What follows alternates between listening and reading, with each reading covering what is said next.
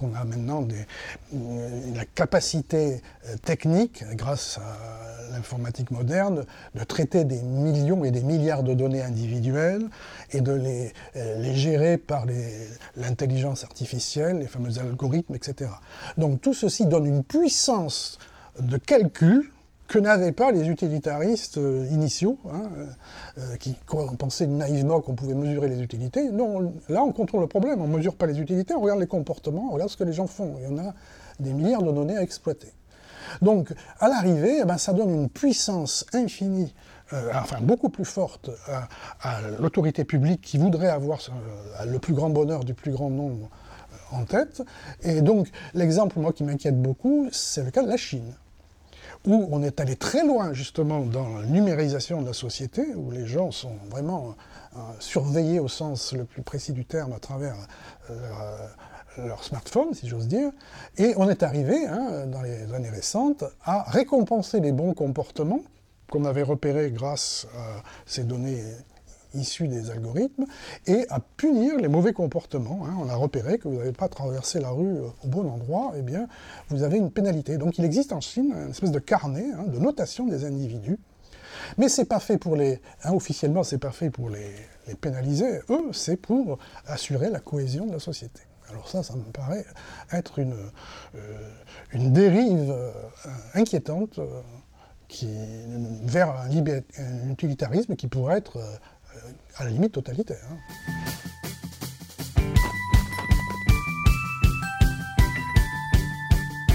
Bienvenue sur la chaîne de Liberté, le média qui infuse la liberté. On vous propose chaque semaine un entretien avec une personnalité qui s'intéresse de près ou de loin à la liberté. Aujourd'hui avec euh, Claude Gamel, bonjour. Bonjour.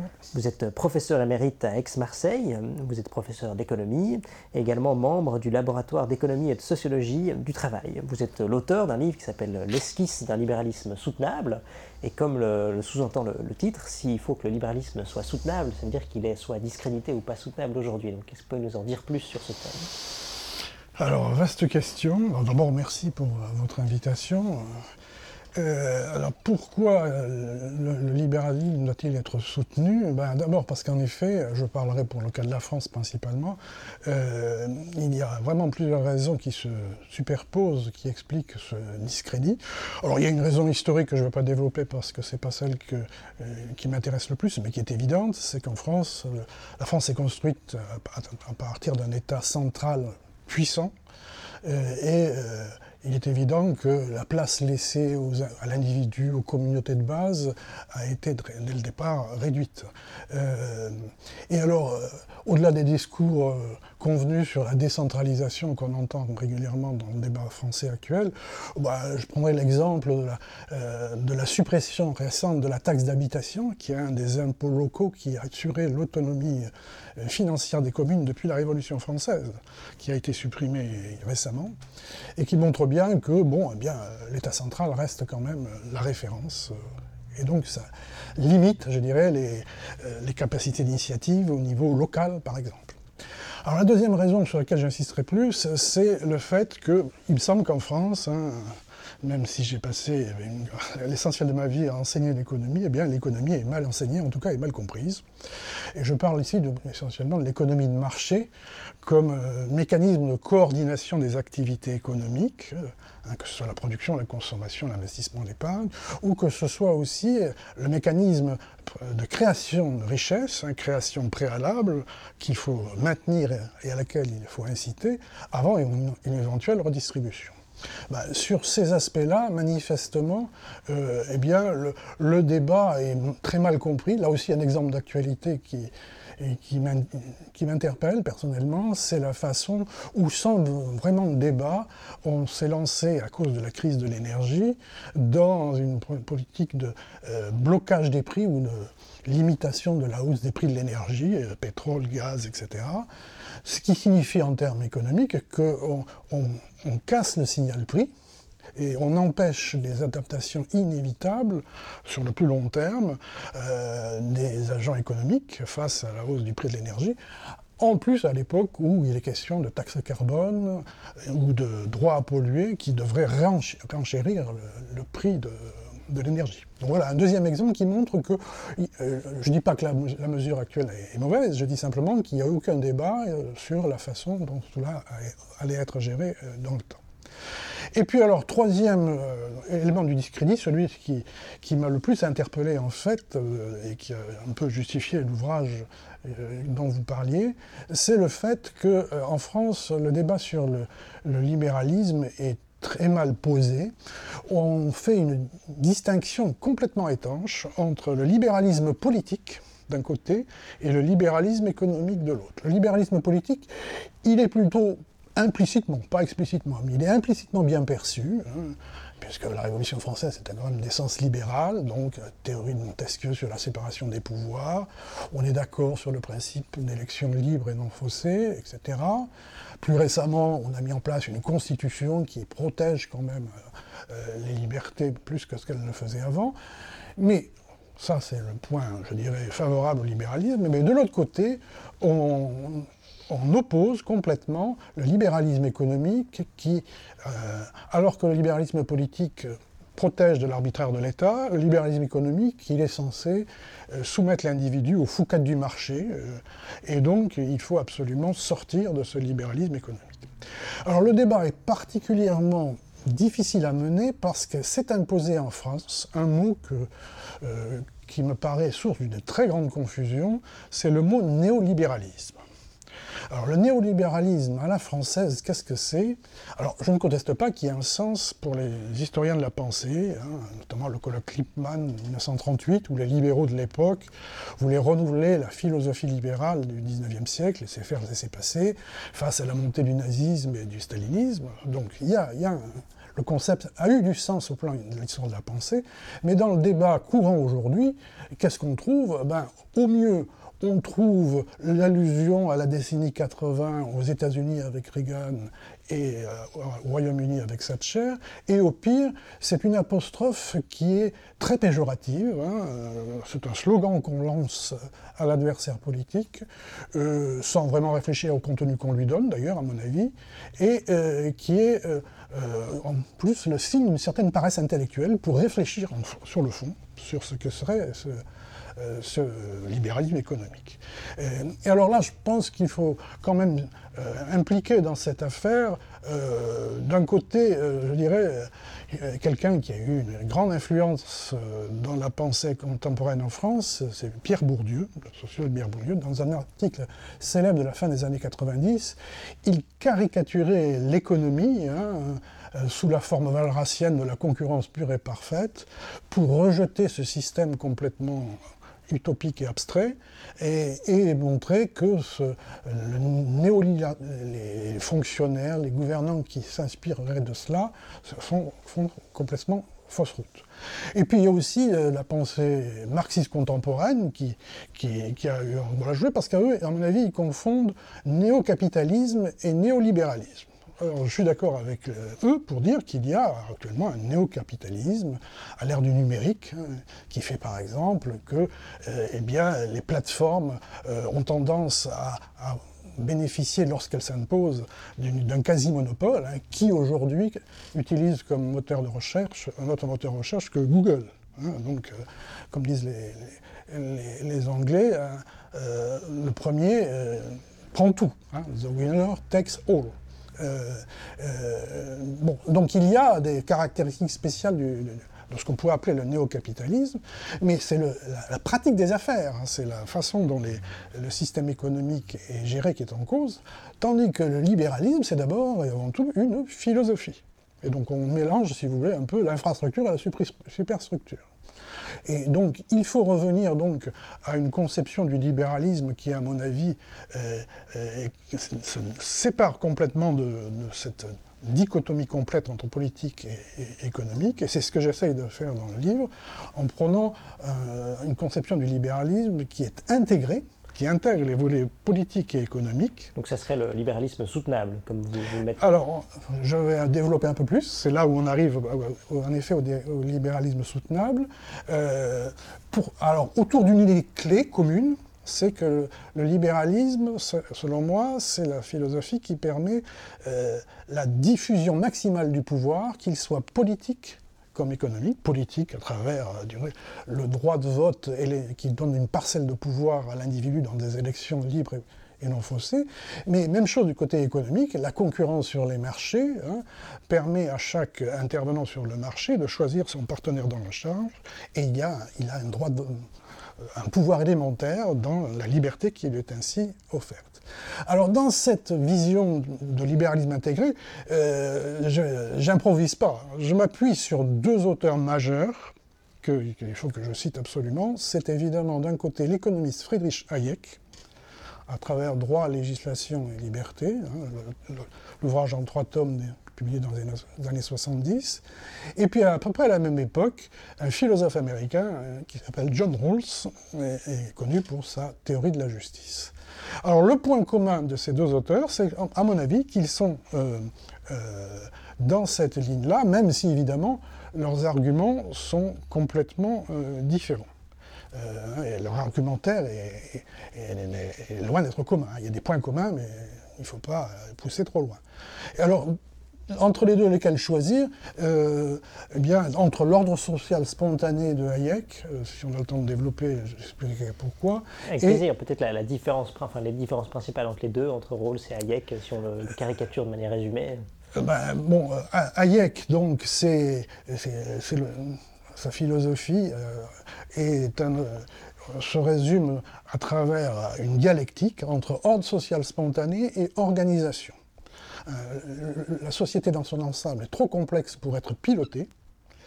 Et donc, euh, la seule chose qu'on peut piloter dans la société moderne, euh, trop complexe, où il faudrait gérer des millions et des millions d'interactions et de connaissances, tout ce qu'on peut piloter, ce sont des organisations, c'est-à-dire des États, des entreprises, évidemment, petites, grandes ou moyennes, et également des associations. Et donc, comment des individus ou leurs organisations peuvent-elles se repérer dans euh, l'ordre social spontané en utilisant des règles de juste conduite? Et les règles de juste conduite, c'est la théorie de la justice de Hayek. Et c'est là où je voulais en venir, hein, c'est que un point commun qui les rapproche, c'est que si leur euh, vision des choses euh, tient la route sur le temps, hein, depuis 50 ans maintenant, c'est qu'ils ont osé confronter leurs idées libérales à l'idée de justice sociale, ou pour ménager Hayek qui n'aime pas l'expression, de justice en société. Mais le sous-titre de droit, législation et liberté, c'est une nouvelle reformulation des principes de justice et d'économie politique. Hayek, lui aussi, parle de justice. Euh, mais je dirais que l'éthique des règles de justice conduite de Hayek, elle est euh, très rigoureuse intellectuellement, hein, je parlais de dialectique tout à l'heure, mais elle me paraît quand même difficilement acceptable par nos contemporains. Hein. Euh, puis, je pas le temps de rentrer dans le détail, hein, ils, n'envisagent un revenu minimum euh, que pour les gens qui ne peuvent pas par eux-mêmes travailler euh, ou trouver des revenus sur, sur le marché, il y a une revenu minimum chez Hayek, mais il y a aussi l'idée de la plus grande chance possible pour tout le monde. Mais bon, c'est quand même un, peu mince, d'où après les avoir comparés, travaillés l'un et l'autre, ma préférence pour John Rawls.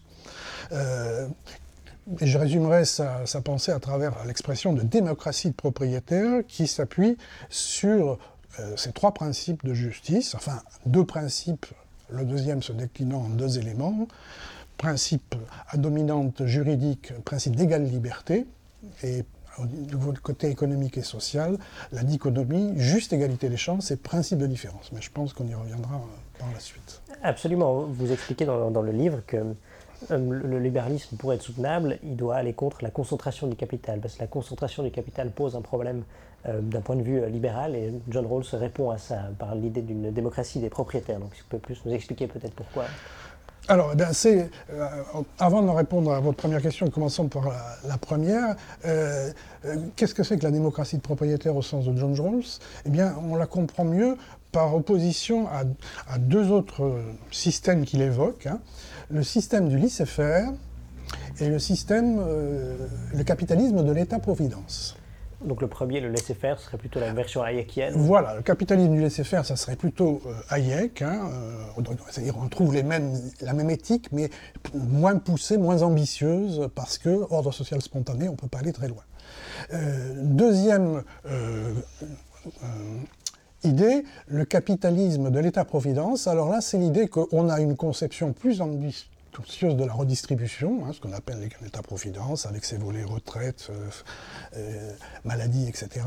Euh, donc on, soutient mieux les besoins de la partie la pauvre de la population, mais à l'autre extrémité du spectre, on laisse les gens s'enrichir de manière débridée, ce qui peut amener spontanément à la constitution de, de monopoles, y a une concentration du capital, et dans l'esprit de de, rôle, c'est ça qu'il critique, il faut arriver à une démocratie de propriétaires, c'est-à-dire à faire en sorte que, euh, ben, au nom de la diffusion du pouvoir politique et du pouvoir économique, euh, pour que le pouvoir économique n'influence pas trop le pouvoir politique, comme on le voit de manière caricaturale aux États-Unis, hein, par exemple. Donc concrètement, ça veut dire soutenir un parti politique qui, grâce à ses soutiens, peut ensuite soit redonner des faveurs ou...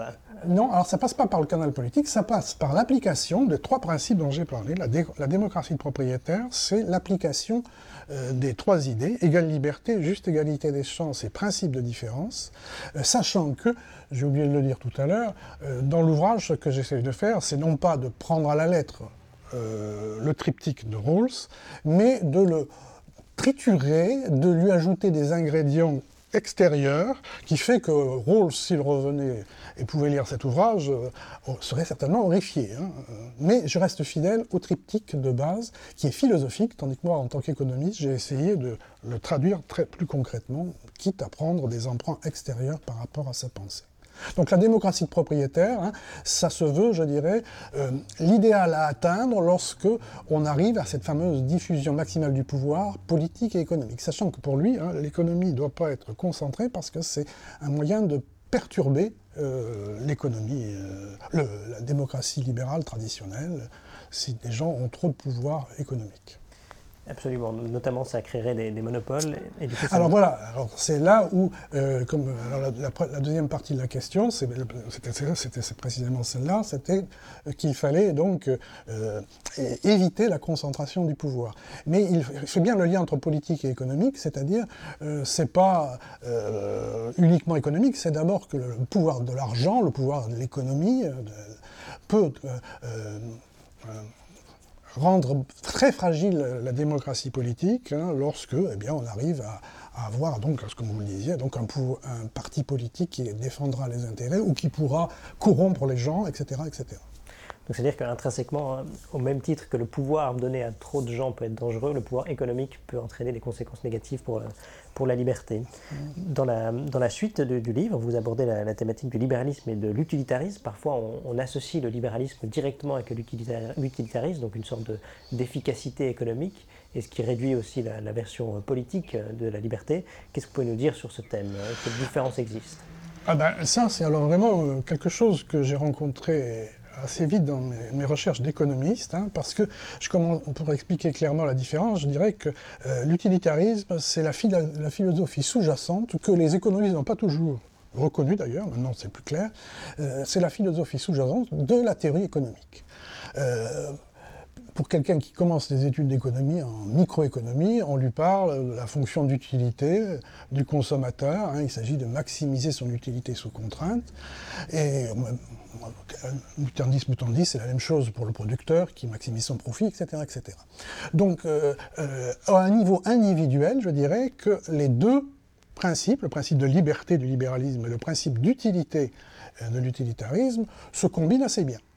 Par contre, là où la divergence va apparaître, c'est au niveau collectif, parce que le libéralisme, à partir de ce principe de liberté, va avoir une approche plutôt procédurale, déontologique, diraient les, philosophes, c'est-à-dire qu'on essaie de mettre au point des règles qui permettent de maintenir et d'assurer la liberté de chacun sans qu'on se gêne et de manière euh, sans privilégier un objectif particulier à atteindre. Le seul objectif implicite du libéralisme, c'est de faire en sorte que chacun soit libre de faire ce qu'il a envie de faire sans gêner les autres. Tandis que euh, l'utilitarisme, et ça, ça remonte aux, racines de cette philosophie, euh, je prendrai Jérémy Bentham, hein, euh, lui parlait de, viser le plus grand bonheur du plus grand nombre. Traduit dans le langage économique moderne, ça signifie assurer la, maximisation de l'utilité collective. Et l'utilité collective dans ce, dans ce sens-là, c'est tout simplement la somme des utilités individuelles. Et donc, on vise, donc grande différence avec le libéralisme, on vise un état de la société bien précis, celui qui assure la maximisation de l'utilité collective, et pour y arriver, eh bien, il faut d'abord calculer, donc calculer, si c'est possible, et additionner les utilités d'individus différents, casse-tête sur lequel euh, c'est heurté la, théorie économique de, du début du XXe siècle, hein, utilité cardinale et ordinale, hein, par exemple. Et puis, deuxième élément, une fois qu'on a trouvé la bonne société, euh, encore faut-il l'appliquer. Et donc, à ce moment-là, on peut revenir sur l'individu, lui imposer des limitations à son revenu, ou à sa liberté, tout simplement. Donc, parce que le plus grand bonheur du plus grand nombre, c'est pas le plus grand bonheur de tout le monde. Exactement, et donc ça nécessiterait un pouvoir centralisé qui impose la manière Absolument. de vivre et qui intervient dans Absolument. la vie des citoyens. Donc il y a un pouvoir, l'utilitarisme passe par une intervention publique, forcément, qui peut être extrêmement coercitive euh, dans les, les, les obligations qu'elles imposeraient aux citoyens. Donc la différence, elle est majeure. Et donc, euh, quand on parle de néolibéralisme, on a tendance à associer ça, à mon avis, à l'utilitarisme, alors que le libéralisme n'a rien à voir à ce niveau collectif avec l'utilitarisme. Absolument, parce qu'il n'a pas d'objectif pour l'ensemble de la, société. Il y a la déontologie d'un côté, la procédure, et de l'autre, la recherche d'un résultat bien précis, téléologique, comme disent les, euh, les philosophes. Absolument. Et dans l'ouvrage, dans vous, vous, évoquez le fait que la numérisation de la société peut renforcer le danger d'une société utilitaire, enfin utilitariste, pardon, mais qui serait donc non libérale. Pourquoi est-ce que c'est le cas? Eh bien, là, vous avez bien lu l'ouvrage et jusqu'à la fin, puisque c'est dans la conclusion que j'aborde ce passage-là, euh, à propos notamment, euh, alors, euh, donc, ben, de l'évolution vers le numérique, vers le fait qu'on a maintenant la capacité technique, grâce à l'informatique moderne, de traiter des millions et des milliards de données individuelles et de les, les gérer par l'intelligence artificielle, les fameux algorithmes, etc. Donc, tout ceci donne une puissance de calcul que n'avaient pas les utilitaristes euh, initiaux, hein, euh, qui pensaient naïvement qu'on pouvait mesurer les utilités. Non, là on contrôle le problème, on ne mesure pas les utilités, on regarde les comportements, on regarde ce que les gens font. Il y en a des milliards de données à exploiter. Donc, à l'arrivée, eh ben, ça donne une puissance infinie, euh, enfin beaucoup plus forte à, l'autorité publique qui voudrait avoir euh, le plus grand bonheur du plus grand nombre en tête. Et donc, l'exemple, moi, qui m'inquiète beaucoup, c'est le cas de la Chine, où on est allé très loin, justement, dans la numérisation de la société, où les gens sont vraiment euh, surveillés au sens le plus précis du terme à travers leur smartphone, si j'ose dire.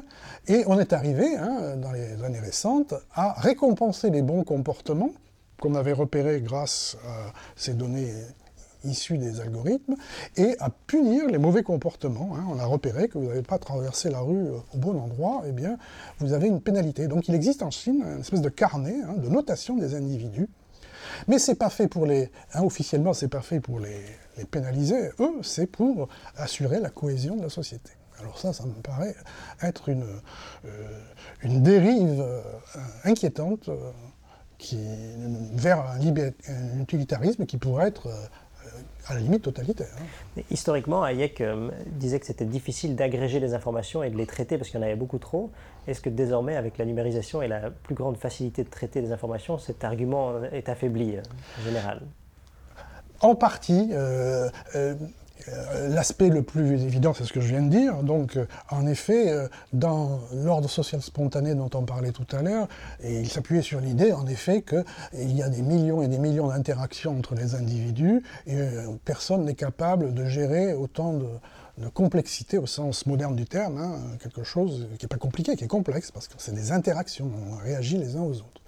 Euh, alors ça, grâce au progrès actuel euh, à l'époque du numérique, euh, on a résolu une partie de la question. Par contre, ce qui reste vrai, à mon avis, de la pensée de Hayek, c'est que on n'arrive pas quand même à gérer par les algorithmes, je dirais, l'expérience personnelle. Parce que ce qui fait la force de la pensée de Hayek, c'est que le marché, par exemple, est le moyen de diffuser les connaissances et les expériences individuelles dispersées dans les, les, expériences de vie de, des gens qui, sont font la société. Et donc ça, on n'en est pas encore là Disons qu'il y a une partie super, la partie émergée de l'iceberg, on le connaît maintenant. Par contre, je dirais les, motivations profondes de, de l'agir humain, bon, restent quand même euh, inconnu, et heureusement, parce qu'il le dit quelque part, hein, euh, euh, si on arrivait à tout connaître, on n'aurait pas besoin de, protéger la liberté. Elle serait moins, défendable, effectivement.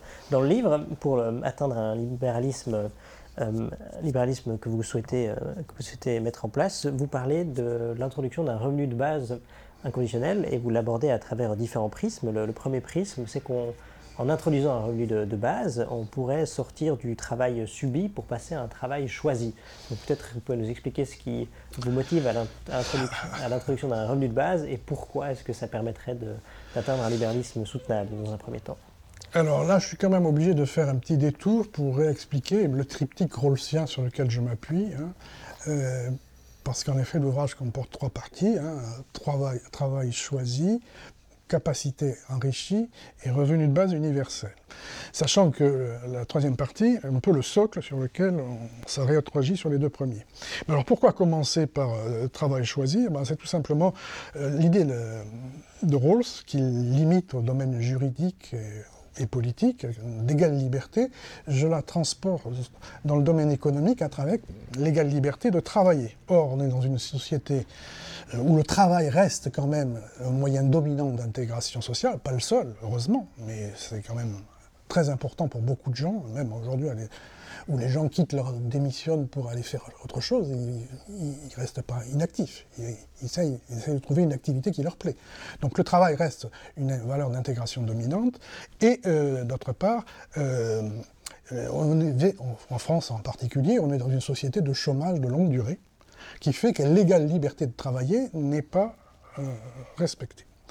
Alors, euh, je ne peux pas tout développer, mais l'idée, c'est que comment arriver en plan économique à mieux traduire cet idéal rawlsien d'égale liberté dans le domaine qu'il n'envisage pas hein, de, du travail, eh bien, euh, dans mon esprit, eh bien, il faut euh, restructurer, refondre complètement le code du travail à la française, hein, qui est très différent, d'après ce que je sais, du code suisse euh, par son ampleur et, sa complexité. Donc, je ne vais pas rentrer dans tous les détails, mais pour répondre à votre question plus précisément, la question du salaire minimum est posée. Le salaire minimum protège ceux qui ont un emploi, mais ne protège pas ceux qui n'ont pas d'emploi, par définition. Donc, plus généralement, euh, le, Code du travail à la française, il entretient, je dirais, euh, une dualité du marché du travail entre les insiders qui sont relativement bien protégés et les outsiders, ceux qui sont en dehors du marché, qui veulent y entrer et qui ont d'autant plus de mal à y, rentrer.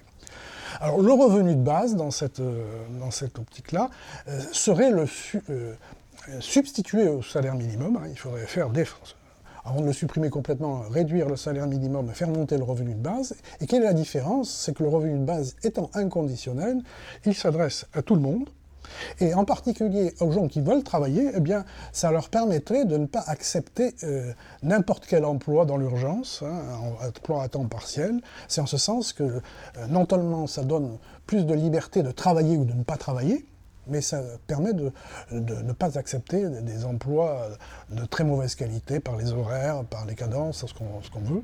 Et donc ça donne euh, du pouvoir à ceux qui n'en ont pas d'autres. Et donc ça veut dire que collectivement on donne plus de pouvoir à certains individus, mais c'est comme le collectif qui porte cette charge. Ah, tout à fait, oui. Alors ça, si vous voulez qu'on aborde le problème du financement, c'est en effet euh, le point clé. Hein. dans l'idée de revenu de base, il y a deux euh, problèmes qu'il faut aborder d'entrée. Si on donne quelque chose d'inconditionnel aux gens, évidemment, euh, est-ce qu'ils vont continuer à travailler? Alors ça, je pense que maintenant, avec les expériences qu'on a fait à droite, à gauche, on s'aperçoit que la baudruche était quand même beaucoup beaucoup diminué. Hein. Euh, on craignait que si on l'introduisait, les gens arrêtaient de travailler, et les expériences montrent plutôt le contraire. Pas contraire, mais qu'il y a une sorte... Euh, ben, alors évidemment, dans certains cas, euh, comme ceux que j'ai cités, ben, les gens ne, se précipitent plus sur n'importe quel emploi, ils prennent le temps, etc. Mais globalement, ça ne va pas diminuer l'activité des gens, à mon avis. Et puis le deuxième problème, c'est le financement. Alors le financement, euh, c'est là où, euh, bon, dans l'ouvrage, je défends une conception du financement qui intègre le fiscal et le social. C'est-à-dire le social, on, distribue à tout le monde un même revenu de base, hein, du plus pauvre au plus riche, ça va de soi, il est inconditionnel et individuel. Euh, mais on le finance par un, impôt proportionnel. Hein, il n'y a aucune raison qu'il soit progressif. Un impôt proportionnel au premier euro au-delà du, revenu de base. Le revenu de base est hors fiscalité, mais dès qu'on touche plus, on commence à payer.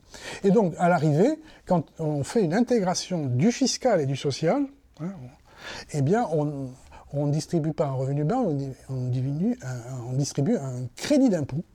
Ceux qui n'ont pas d'autre revenu touchent le revenu de base intégral, et plus vous, montez dans l'échelle sociale, euh, plus vous allez payer d'impôts, et donc votre, crédit d'impôt va diminuer, et puis euh, il va devenir un, impôt net à payer pour ceux qui auront beaucoup plus d'impôts que de crédit d'impôt euh, à recevoir. Donc très concrètement, ça veut dire que la personne qui travaille, elle ne recevrait pas d'argent, mais elle recevrait un crédit pour payer moins d'impôts dans le futur.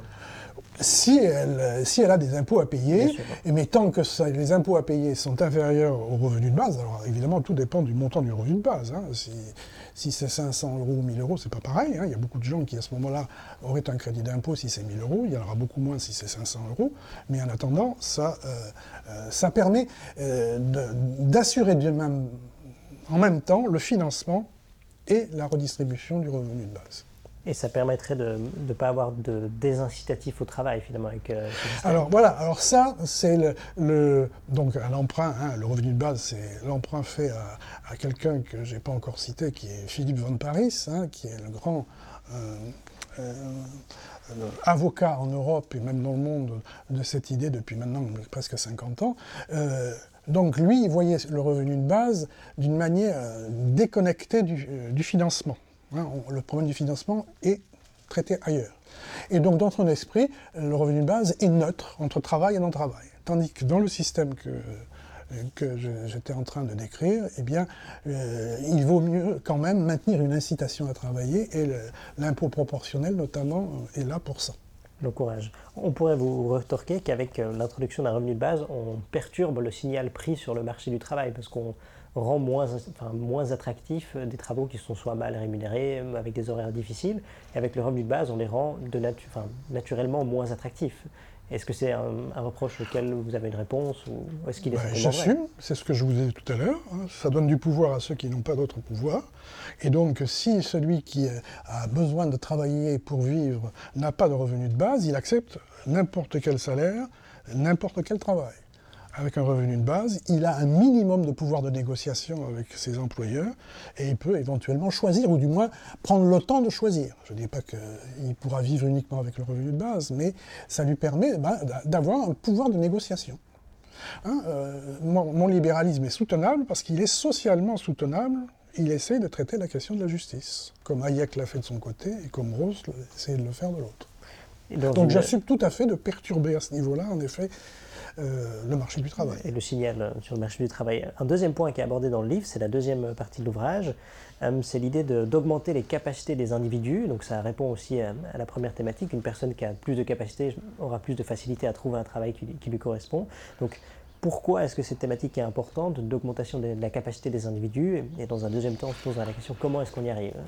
Alors là aussi, euh, il faut que je fasse le détour par Rawls. Hein. donc les capacités enrichies, ça se veut la traduction plus pragmatique de l'idéal rawlsien de la juste égalité des chances. Et dans l'esprit de Rawls, la juste égalité des chances est là pour lutter contre l'arbitraire du milieu social de naissance. Donc, euh, euh, il faut que les gens puissent aller à l'école, etc., etc., pour contrer ben, l'arbitraire du milieu social de naissance. Sachant qu'il y a un autre arbitraire dans l'esprit de Rawls, c'est euh, l'arbitraire de la loterie naturelle, comme il dit. La loterie naturelle, c'est-à-dire les capacités génétiques des individus, hein, leur résistance à la fatigue, euh, euh, leur qualité intellectuelle spontanée qu'ils pourront exploiter plus ou moins intensément, ou leur qualité physique. Et ça, c'est le troisième niveau, c'est le principe de différence. Alors là, moi, euh, euh, je ne suis pas là-dedans parce que euh, la différence entre le social et le naturel, elle a quelque chose de pertinent au plan philosophique, mais pour un économiste, comment repérer dans la situation de l'individu ce qui est d'origine sociale et ce qui est d'origine naturelle. Alors c'est là qu'intervient la notion de capacité, parce que c'est capacité au sens qu'un quatrième auteur que je suis heureux de citer emploie, c'est Amartya Sen célèbre économiste, qui est connu pour cette idée de capacité. Qu'est-ce que c'était que c'est que l'idée de capacité au sens de scène? Eh bien, c'est euh, l'ensemble des modes de vie auxquels l'individu peut avoir accès. Et donc, enrichir la capacité de l'individu, c'est non pas forcément égaliser les chances au sens de Rawls, mais faire en sorte que pragmatiquement, face à tel individu, eh bien, on lui donne les moyens euh, euh, d'avoir plus de choix, d'orientation pour un, jeune, mais pas que ça, hein, c'est valable tout au long de la vie, il faut être capable d'enrichir la capacité de tous les individus à tous les âges de la vie. Parce que le but, enfin, ce que disait Sen, je crois, c'est que la liberté en tant que telle ne suffit pas si on n'a pas d'accès à cette liberté. Donc c'est bien beau d'avoir le droit d'étudier, mais si on n'a pas les capacités financières d'y aller, etc., ça manque. Donc l'idée des capacités, c'est d'augmenter la liberté réelle des gens. Euh, oui, enfin ça, c'est, il y a les functioning, il y a, tous les ingrédients qui sont nécessaires pour en effet avoir la véritable liberté, mais la capacité, c'est, euh, euh hein, euh, comme il dit, à mon avis, c'est plus riche que ça. C'est, libéral en ce sens-là. Hein. Je pense qu'on peut lui accoler cette, ce qualificatif, au sens où il cherche à, prendre au sérieux l'idée de euh, liberté de choix. Hein, euh, euh, il parle du pauvre découragé, du chômeur découragé, du pauvre désespéré et, de la femme au foyer, par exemple. Voilà, dit-il, des gens qui sont condamnés à subir leur vie. Il faut dans chaque cas élargir leur capacité. Et puis il y a un exemple alors, qui est très facile à comprendre ses origines euh, indiennes euh, sont là pour euh, comprendre pourquoi il cite cet exemple. il compare la situation de quelqu'un qui fait une grève de la faim et quelqu'un qui meurt de faim dans la rue à Calcutta. Le second, il a comme capacité un seul mode de vie, eh bien, le destin tragique qui l'attend si on n'intervient pas. Le deuxième, il est physiologiquement dans le même état de sous-alimentation. Mais tant qu'il est lucide, il a le choix éventuellement de bifurquer, c'est-à-dire de mettre fin à sa grève, euh, qu'il fait pour des raisons religieuses, politiques ou autres, mais il a la liberté de, éventuellement euh, euh, de se réalimenter. Donc voilà, ça c'est l'exemple très brutal, mais qui montre bien ce que signifie la capacité. La capacité, c'est vraiment des bifurcations plus ou moins riches que l'individu peut faire.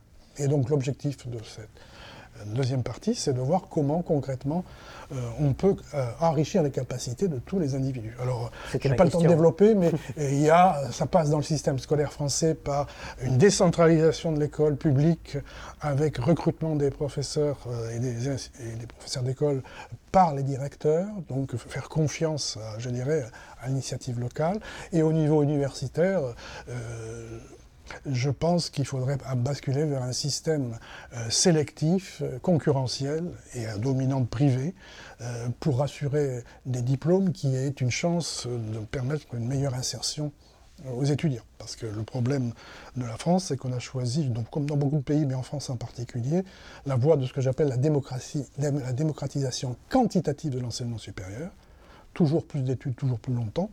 Mais ben, la pyramide sociale, c'est pas euh, c'est pas un cylindre, c'est une pyramide. Donc à l'arrivée, il y a des gens qui se trouvent avec des bacs plus 5 et des taux de chômage complètement euh, élevés, anormalement élevés. Donc concrètement, ça voudrait dire que ce serait plus difficile d'atteindre l'université, mais l'enseignement serait meilleur et à la fin bah, il faut se débrouiller pour en effet permettre à ceux qui ont les moyens, qui ont les capacités au sens courant du terme, euh, d'y arriver. Alors donc là, il y a des systèmes, le système australien de pré-étudiants ou le système oregonais euh, que j'ai découvert euh, récemment, qui est assez intéressant puisque les études restent gratuites, mais les individus sont obligés de faire des choix importants dans leur parcours universitaire, puisque c'est à l'issue de leur, de leur parcours euh, qu'on leur demandera de rembourser à partir des revenus qu'ils auront.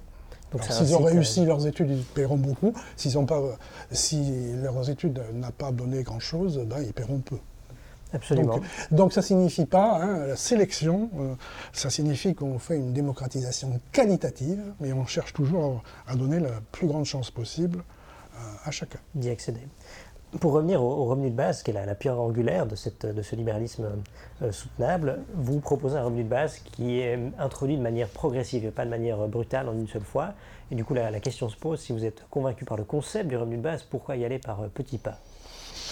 Eh bien, parce que euh, l'enjeu est, énorme et qu'il faut quand même ne pas euh, faire croire ce qui est impossible, c'est-à-dire que euh, mettre en place un revenu de base, ce n'est pas une nouvelle, un nouvel ajout au système de l'État-providence existant.